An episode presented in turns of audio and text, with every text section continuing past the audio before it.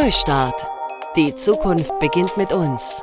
Der Podcast zur Welt von heute und morgen mit Tobias Hülswit. Der Buddhismus breitet sich seit einigen Jahrzehnten unübersehbar in westlichen Ländern aus. Viele sehen in ihm schon die ideale Religion für postmoderne Gesellschaften, die neue religiöse Impulse dringend nötig haben. Aber auch der Buddhismus kann von einer Verbreitung im Westen, also in völlig fremden Kulturen, profitieren, denn auch er kann eine Neubelebung gut gebrauchen. In den traditionell buddhistischen Ländern, in denen dem spirituell Suchenden Hunderte von ausgetretenen Pfaden zur Verfügung stehen, ist die Chance einer Erneuerung der Buddha-Lehre eher gering. Das ist in westlichen Ländern ganz anders, denn hier gibt es noch Spielraum, Neugier und Interesse für neue Einflüsse. Im Westen werden sich die alten Weisheitslehren Asiens mit neuem Leben füllen. Detlef Fischer Neo-Zen Herzlich willkommen bei Neustart. Ich habe mir für heute ein für mich ganz besonderes Thema ausgewählt, nämlich das Konzept von Zukunft im Buddhismus und die Zukunft und Bedeutung des Buddhismus für die westliche Welt. Wie komme ich zu dem Thema? Ich habe selbst vor über 20 Jahren mit der Praxis des Zen begonnen, dem sogenannten Sazen, der Meditation. Und in der Beschäftigung mit diesem Podcast, in dem sich ja alles um die Zukunft dreht, habe ich mich irgendwann gefragt, was eigentlich die Vorstellung von Zukunft im Buddhismus ist. Es gibt da ja im Buddhismus einen starken Fokus auf den gegenwärtigen Moment, auf das Hier und Jetzt. Und da stellte sich mir dann die Frage, sind Vergangenheit und Zukunft dann überhaupt aus buddhistischer Perspektive real? Oder sind das eher substanzlose Vorstellungen, die mich eigentlich nur daran hindern, im Hier und Jetzt präsent zu sein? Ich konnte mir die Frage selber nicht richtig beantworten, deshalb habe ich einen früheren Zen-Lehrer von mir angerufen, nämlich Detlef Fischer. Detlef Fischer hat in den 70er Jahren bei dem japanischen Meister Taisen Deshimaru das Zen erlernt. Anschließend hat er bei einigen weiteren Meistern das Zen weiter studiert und leitet heute das Zen-Institut in Münster. Detlef hat mehrere Bücher über das Zen verfasst, unter anderem ein Buch mit dem Titel Neo-Zen. Das ist ein Buch, in dem er sich mit der Zukunft des Buddhismus im Westen auseinandersetzt. Und über diese beiden Dinge will ich jetzt also mit ihm sprechen, das Konzept der Zukunft im Buddhismus und die Zukunft des Buddhismus im Westen. Und wundern Sie sich bitte nicht, da wir uns schon so lange kennen, werde ich Detlef Fischer anders als sonst in diesem Podcast duzen. Herzlich willkommen, Detlef. Ich freue mich ganz besonders, dass du dir die Zeit nimmst, mit mir hier auf Neustart zu sprechen. Hallo Tobias. Detlef, für unsere Zuhörer zuerst mal, du gehörst der buddhistischen Tradition des Soto Zen an oder bist zumindest in ihr buddhistisch groß geworden, sage ich jetzt mal. Erläuter uns doch einmal kurz, was Soto Zen ist und wie sich das von anderen buddhistischen Traditionen unterscheidet. Das Soto Zen äh, hat einen starken Fokus auf äh, Meditationsübung. Das heißt, das Sazen, also die Zen-Meditation steht beim Soto Zen sehr stark im Vordergrund und ist die Hauptübung. Und es wird auch gesagt, dass äh, Erleuchtung und Übung äh, eins sind. Dass es also keinen Unterschied gibt zwischen Meditationsübung und Erleuchtung. In der anderen Schule des japanischen Zen, im äh, Rinzai Zen, gibt es noch die Praxis der Koan-Übung. Also es heißt, es werden bestimmte Rätselfragen dem Schüler aufgegeben, die er während der Meditation zu lösen hat. Das wird beim Soto Zen nicht so gemacht. Worin besteht denn diese Praxis der Meditation genau, das Sazen? Wie, wie sitzt man da? Was macht man da? Man sitzt entweder in einer klassischen Lotushaltung, äh, das heißt mit gekreuzten Beinen, oder man äh, sitzt mit untergeschlagenen Beinen auf einer Holzbank oder auf einem Kissen mit aufrechtem Oberkörper. Man sitzt mit dem Gesicht zur Wand. Es gibt also nichts zu sehen. Man braucht einen ruhigen Ort, in dem wenig Störgeräusche vorhanden sind. Und dann soll man versuchen, sich vielleicht eine halbe Stunde, vielleicht auch länger oder etwas kürzer, auf den gegenwärtigen Moment zu konzentrieren. Und man sitzt ja nicht irgendwie auf diesem Kissen, sondern in so einer ganz bestimmten Haltung, nämlich die Hände auf eine bestimmte Weise ineinander gelegt, ähm, das Kinn in einer bestimmten Haltung. Und das ist das Wichtige bei der Zen-Haltung, dass man sehr aufrecht und gerade sitzt. Die Wirbelsäule muss äh, gerade sein, muss die natürliche S-Form haben. Und man, man schafft auf diese Weise eine, eine, eine, eine Sitzhaltung, in der es möglich ist, dass die Lebensenergie, das Ki frei fließen kann. Und dann ist es ja auch noch so, dass man über die Atmung beispielsweise und die Haltung der Hände über das Mudra immer wieder sich in den gegenwärtigen Augenblick zurückholen kann. Ist das richtig? Ja, das ist zumindest die, äh, sagen wir mal, die Aufgabe der Meditation, äh, den gegenwärtigen Moment zu leben. Äh, und das ist natürlich auch das Problem der Meditation, gerade für Anfänger, weil sie das nicht können. Was hält sie davon ab? Das Denken hält sie davon ab. Unser Gehirn ist dabei ständig äh, Gedanken zu produzieren. Und das fällt natürlich in der Stille äh, und in der Haltung der Meditation fällt das sehr unangenehm auf, dass man nicht denkt, sondern dass man gedacht wird.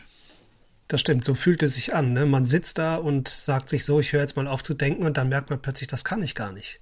Weil die Gedanken, die Gedanken sprießen praktisch permanent irgendwie hervor und es ist wirklich eine unglaublich schwere Übung, dieses Aufkeimen der Gedanken wahrzunehmen und sie dann direkt auch wieder loszulassen und in, in, in diese Stille zu geraten, in der es mal nicht denkt. Und der Atem und die, der Körper, die Konzentration darauf können einem dabei helfen. Diese Gedanken, die man dann oft hat, die drehen sich ja häufig um die Vergangenheit oder die Zukunft.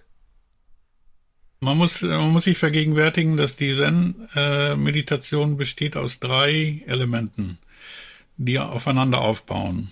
Das erste Element ist die Haltung, das heißt die Körperhaltung, die aufrechte Körperhaltung.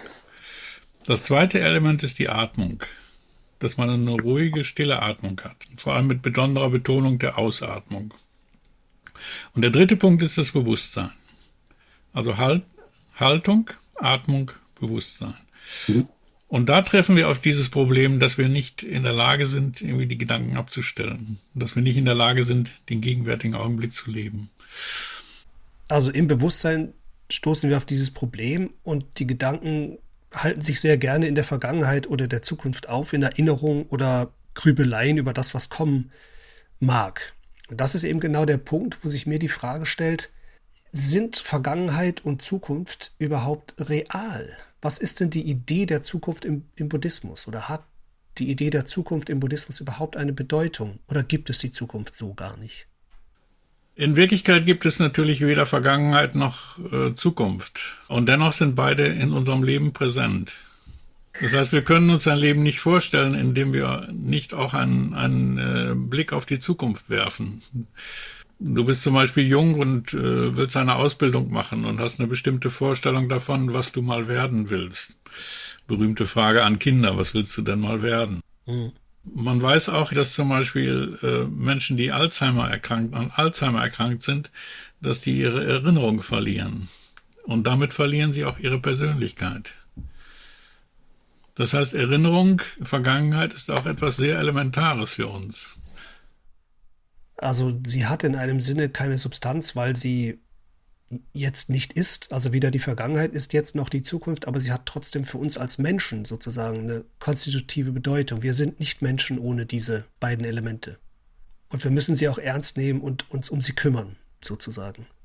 Sie sind Elemente unserer Gegenwart. Auch wenn sie nicht im strengen Sinne sind sie nicht real. Die Vergangenheit ist vorbei und die Zukunft ist noch nicht. Und trotzdem sind sie Elemente unserer Gegenwart. Und dann kommen wir mal kurz auf die, auf die Gegenwart, auch als drittes zeitliches Konzept. Man sagt ja immer, man soll in jedem Augenblick gegenwärtig sein.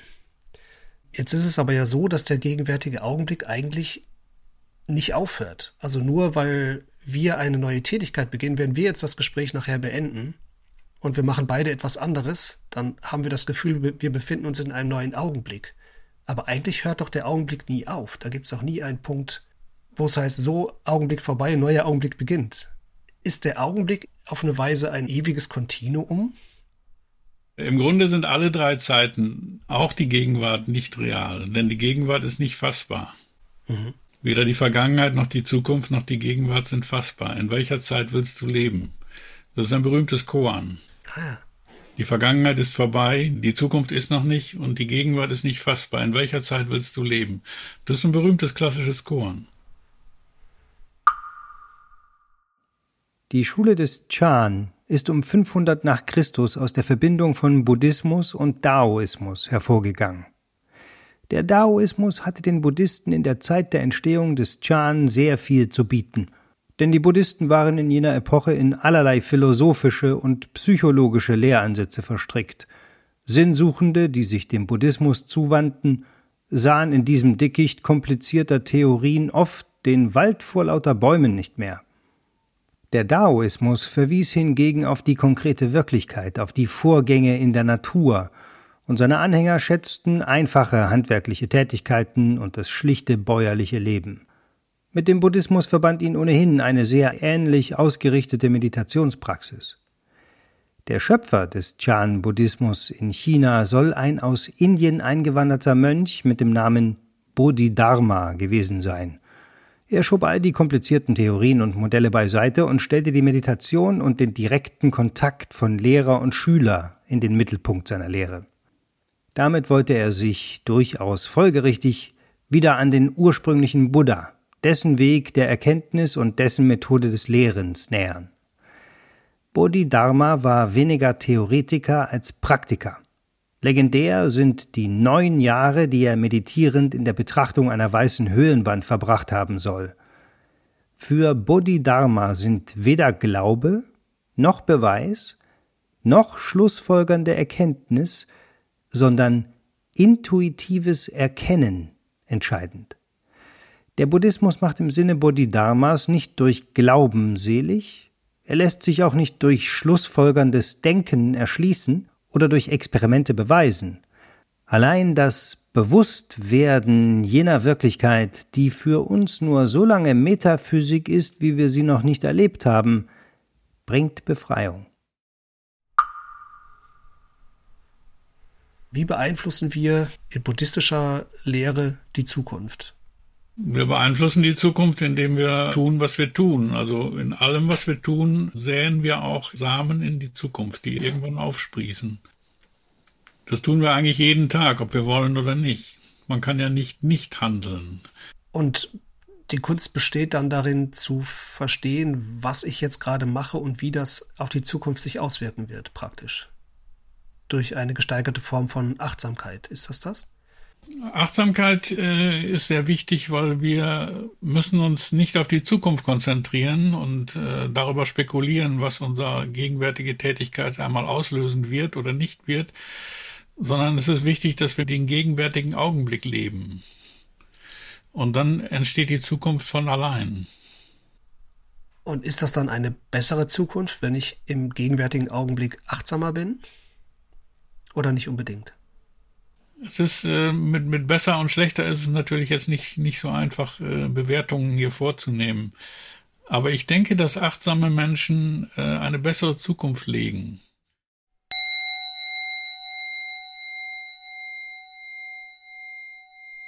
Der Buddhismus kam aus Indien und wurde dann in China wieder neu erfunden sozusagen und danach nochmal in Japan und hat sich dabei jedes Mal auf eine gewisse Weise auch gewandelt und äh, hat Elemente der Kulturen, die da waren, aufgegriffen. Und du sagst jetzt, und jetzt kommen wir mal zum, zur Zukunft des Buddhismus im Westen und zur Zukunft des Westens mit oder ohne Buddhismus, dass auch im Westen eine neue Form von Buddhismus eigentlich entstehen müsste und sollte. Warum das?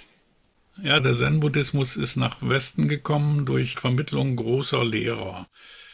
Das wäre Shunryo Suzuki, das war mein Lehrer Taisen Ishimaru, chinesische, äh, japanische und äh, koreanische Lehrer, die hier tätig waren, auch vietnamesische, Thich Nhat Hanh. Und diese Zeit ist jetzt eigentlich im Großen und Ganzen vorbei. Die Lehrer leben nicht mehr oder sind so alt, dass sie nicht mehr lehren. Und jetzt äh, geht quasi dieses Zen, ich rede mal jetzt nur vom Zen-Buddhismus, mhm. geht jetzt in europäische Hände über oder nordamerikanische. Das ist ja ungefähr eine vergleichbare Kultur. Und jetzt liegt es an, also bestimmte Anpassungen an unsere westliche Kultur vorzunehmen. Und da habe ich in meinem Buch Neosen einige Vorschläge dazu zu machen.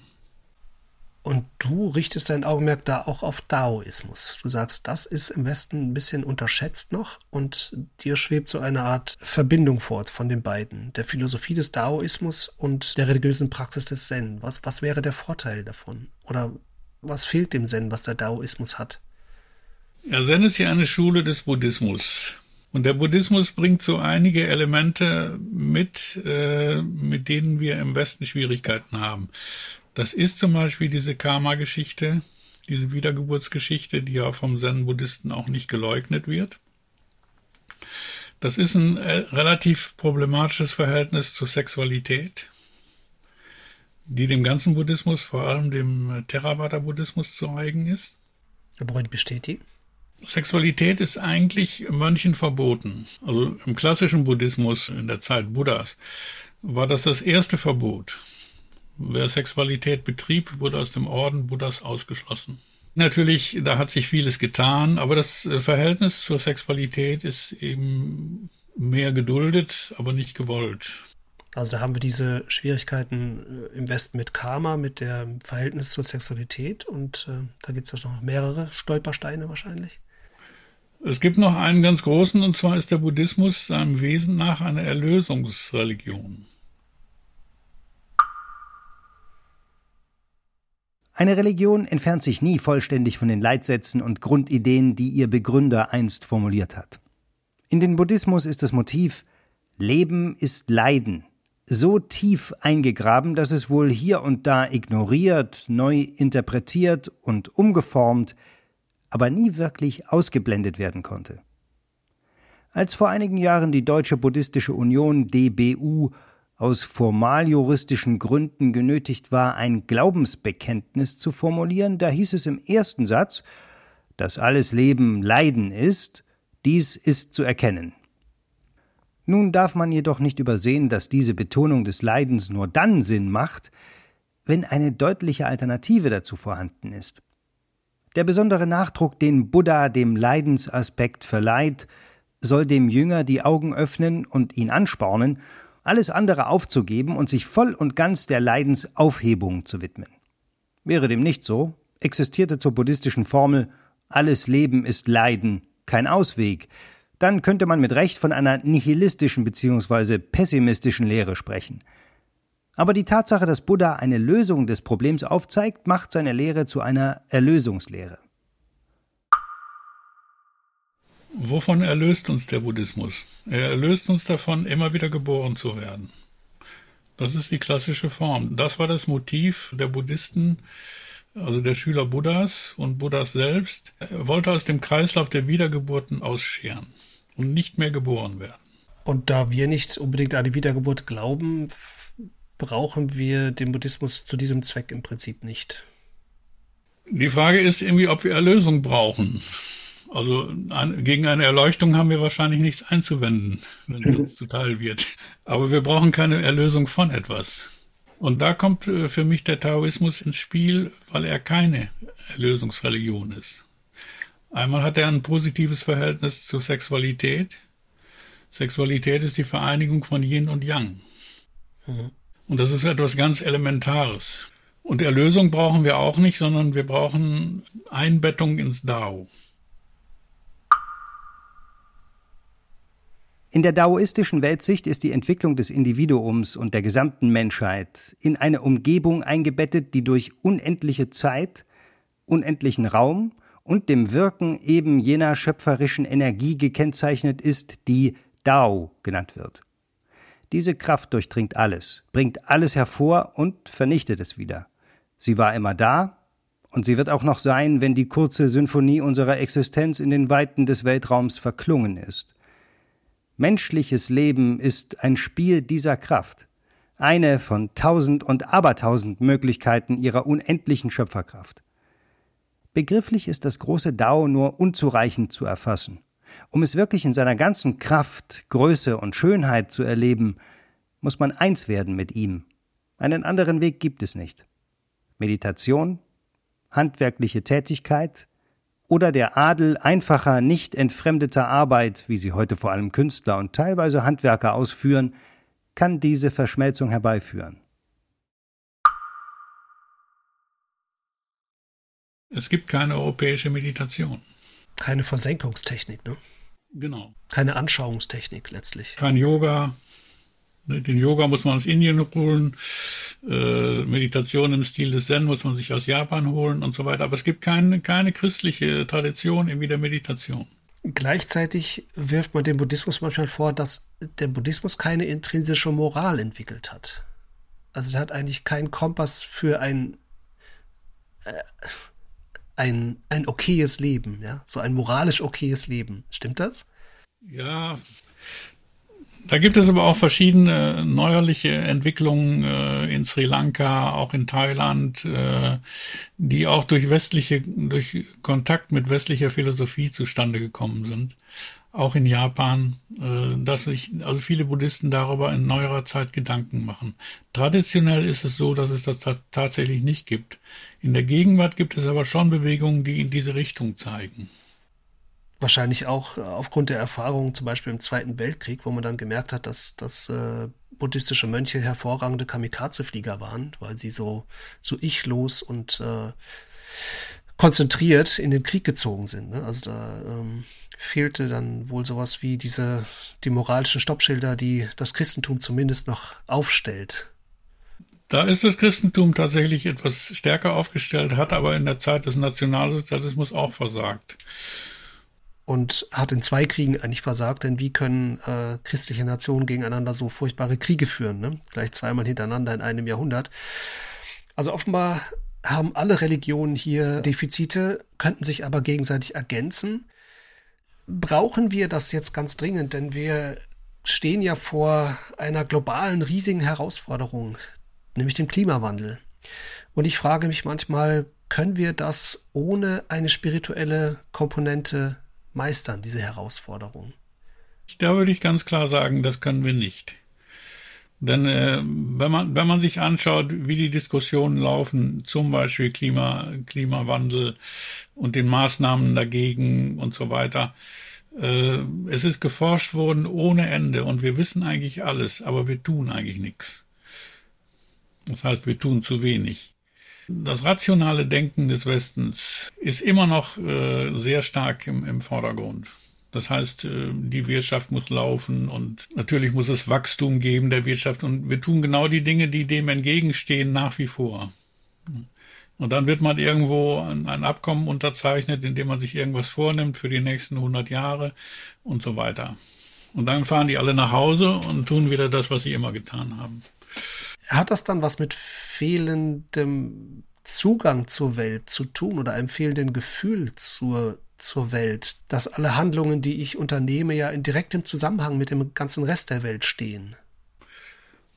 Wir müssen gucken, wenn wir zum Beispiel die äh, daoistische Philosophie von Yin und Yang nehmen. Yin und Yang sind die beiden Elemente des Männlichen und des Weiblichen, die immer nach Ausgleich streben.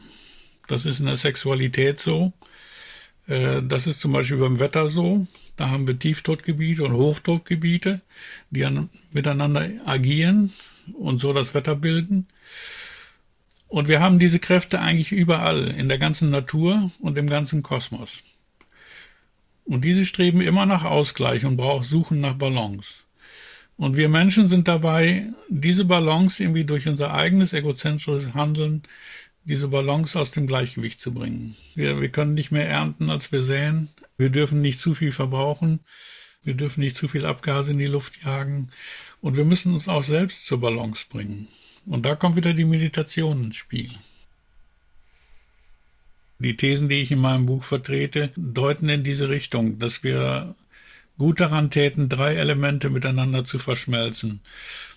Äh, zwar die buddhistische Meditation, die taoistische Philosophie, Yin und Yang, Ausgleich, Balance und die Werte der europäischen Aufklärung. Das wäre das dritte Element. Da treffe ich bei Buddhisten also das größte Unverständnis, wenn ich das anbringe, dass wir im Westen auch etwas geschaffen haben, was etwas wert ist.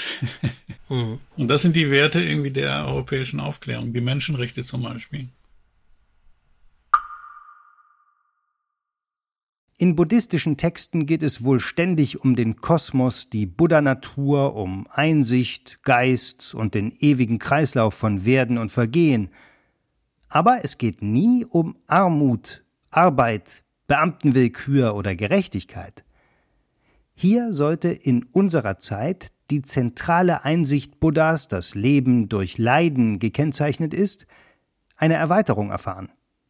Sind Ausbeutung, Diskriminierung und Unterdrückung keine Leiden, die des Mitgefühls wert wären? Verursachen heute nicht auch Bespitzelung, Ressourcenverschwendung, Korruption, Gewinnmaximierung und Misswirtschaft enormes Leiden? Man sieht es sehr, sehr krass, wenn man jetzt äh, zum Beispiel aktuell nach China guckt und sieht, dass also die Bevölkerung komplett überwacht wird, dass es ein Bewertungssystem gibt für angepasstes Verhalten an die Vorgaben äh, der Parteikader. Und da sieht man, dass also der Wert des Individuums und auch die Möglichkeiten, gegen staatliche Vorgaben vorzugehen, äh, dass das sehr im Argen liegt in China. Das liegt aber daran, dass man in China diese Tradition der Menschenrechte und der Werte der Aufklärung nicht hat. Und gleichzeitig ist es dieser Individualismus und dieses Gefühl von uns selbst und der Wichtigkeit unserer selbst, äh, die uns dann in der Meditation daran hindern, loszulassen ne? und sozusagen uns mit dem Alleinen zu verbinden, weil, weil wir so stark gepolt sind auf, auf ich, ich, ich die ganze Zeit in unserem Denken auch. Wir haben es hier mit zwei Polen zu tun. Das eine ist äh, extremer Individualismus, der gewisse Probleme verursacht. Und das andere ist China, äh, extremer Kollektivismus. Der Einzelne ist nichts, die Masse ist alles.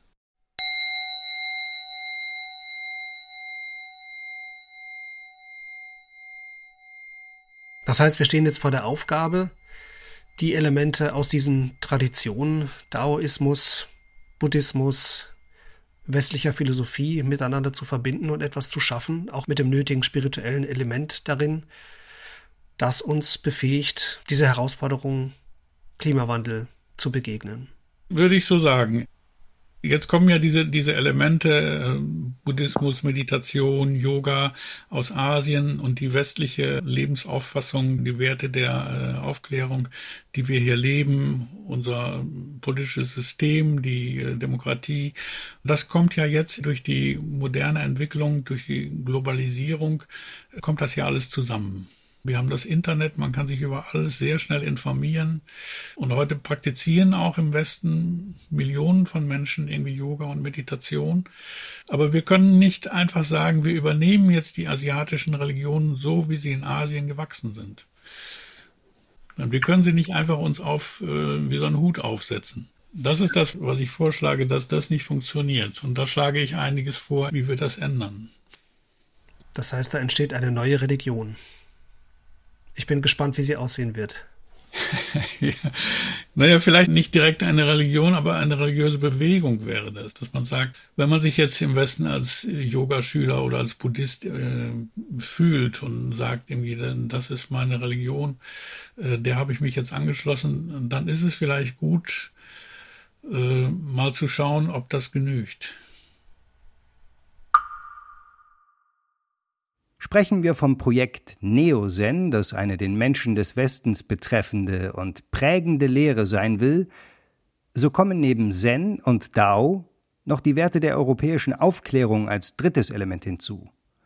Im Hinblick auf den Wert, die Würde und die Freiheit des Individuums sowie dessen unveräußerliche Rechte müssen wir auf das zurückgreifen, was die westliche Zivilisation hervorgebracht und ins Werk gesetzt hat.